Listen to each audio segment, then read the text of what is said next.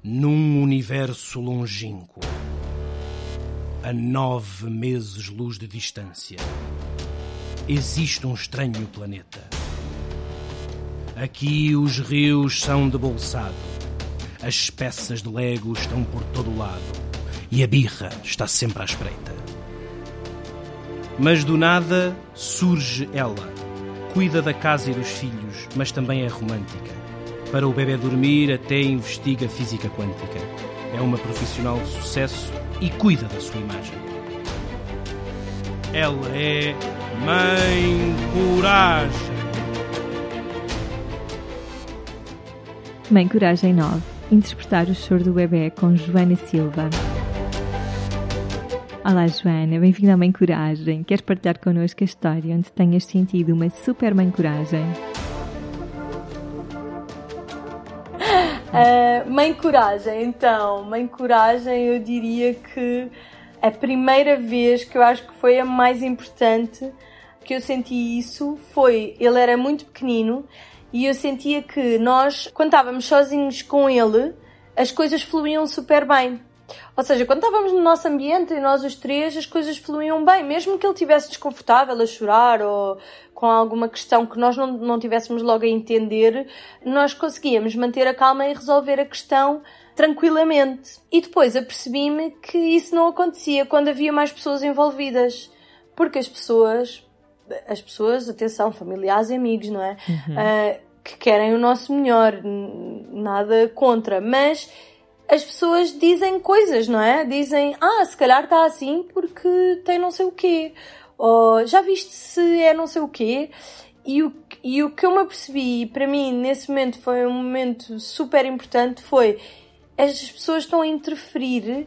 Ou seja, se eu consigo lidar com esta mesma situação de maneira calma, quando estou no meu ambiente com, com o pai dele ou sem o pai dele, só com ele, porque é que eu não consigo ter a mesma calma? Portanto, eu começava literalmente a transpirar das pessoas estarem a falar e eu estar a tentar resolver a situação, sabes? Yeah. E então, para mim, foi bem importante perceber que não, que eu tinha que me afastar, ou seja, eu nesse dia até depois comentei com, com o meu namorado e disse-lhe, olha, eu apercebi-me disto, isto acontece-me e portanto a minha estratégia para isto vai ser, quando isto acontecer, eu vou afastar-me fisicamente, sabes? Uhum. Eu vou pegar no bebê e vou mudar de sala, ou vou, vou para o outro lado do jardim, ou vou, sabes? Para ouvi-lo, porque aquilo estava-me a incomodar, ou seja, eu não conseguia agir da mesma forma, calma, e ouvir o bebê, etc., porque tinha pessoas a falarem, sabes? Que me deixavam, e que não era por mal, mas que,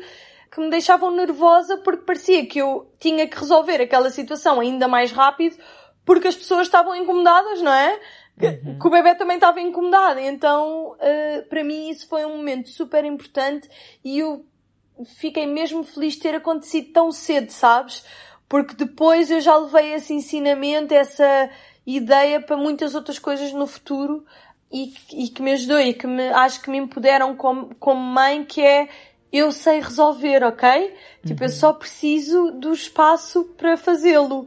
E portanto, acho que isso, e, e, ter percebido logo também que, que a maternidade eu acho que é uma coisa muito intuitiva. Para mim, pelo menos, eu senti que, que, que foi. E agora a história onde tenhas sentido uma super mãe de merda.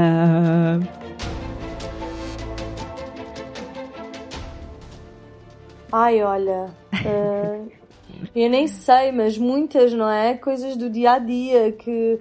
Uh, sei lá. De, de. Sei lá, eu lembro de ter momentos que que ele tinha cólicas ou que não sei quê, e que eu, imagina que eu estava a tentar acalmá-lo e que chegava a um ponto que eu desistia na minha mente. Ou seja, eu estava ali fisicamente, mas eu já não estava tipo a tentar acalmá-lo, já estava tipo, ok, quando é que isto vai passar? Sabes? Tipo, já não estava tipo aquele, sabes, eh, aquilo que tu deves ter sentido também com o Vicente, que é tu tens muita compaixão pelo bebê, não é? Tipo, há momentos em que tu pensas mesmo, ok, isso deve ser mesmo difícil. Tipo, tu viveste os últimos nove meses num ambiente totalmente diferente. Era nós agora amanhã acordarmos e irmos viver para o, para o mar, não é? Uhum. Quer dizer, não, é um ambiente totalmente diferente, tens de te adaptar, etc. Então eu sinto que tinha muito esta compaixão e que muitas vezes que ele estava a chorar, e atenção que ele nem, nem achei que ele fosse muito chorão, mas, eh, mas pronto, houve os seus momentos, não é?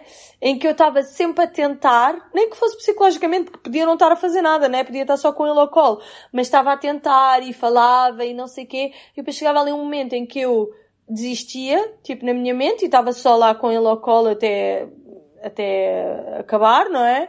E que depois me sentia mal porque já não estava, tipo, a, ser, a ter compaixão, sabes? Estava só, tipo, a pensar em mim, no meu bem-estar e do género, tipo, eu só quero que isto acabe. Tipo, o que é que é preciso fazer para isto acabar? E é muito diferente ter este pensamento do ter o pensamento mais de compreensão, não é? Com o bebê. E portanto, às vezes, sempre que eu senti esses momentos de, de eu, eu estar a pensar mais em mim do que nele, não é? De querer que a coisa acabe ou que whatever, já me senti mal, já me senti mal de coisas que, tipo, ter ralhado com ele de uma coisa que eu é que entendi mal, sabes? Sim. De, de, e depois peço-lhe desculpa, como, eu trato como se ele fosse um adulto. Eu não, não me sinto superior a ele. Se eu errei, eu peço-lhe desculpa. Vou-me sentir mal na mesma, claro. Mas, mas pedi-lhe desculpa e eu quero que ele aprenda também isso. Que nós somos humanos, erramos, eu não sou superior a ele e, portanto, há estes pedidos de desculpa que, que são, são imprescindíveis, eu acho. Mas acho que é mais aí. Momentos em que eu senti que estava a hum, dar mais importância naquele momento ao meu bem-estar do que ao dele uhum. e que eu me senti mal por causa disso. Sim, ah, eu tive assim um outro momento, nós tivemos um pós-parto muito desafiante, eu tive assim um outro momento de deixá-lo, no, sabes, de já não aguentar mais, tipo, estar há Sim. quatro horas a chorar e deixar assim durante uns minutos no quarto, tipo dois minutos, e depois voltas. Yeah. E... e às vezes já respiraste Sim. e já vais, tipo, outra vez numa de compaixão, sabes? Uhum. Uh há, mas é, é, faz tudo parte do desenvolvimento, eu acho.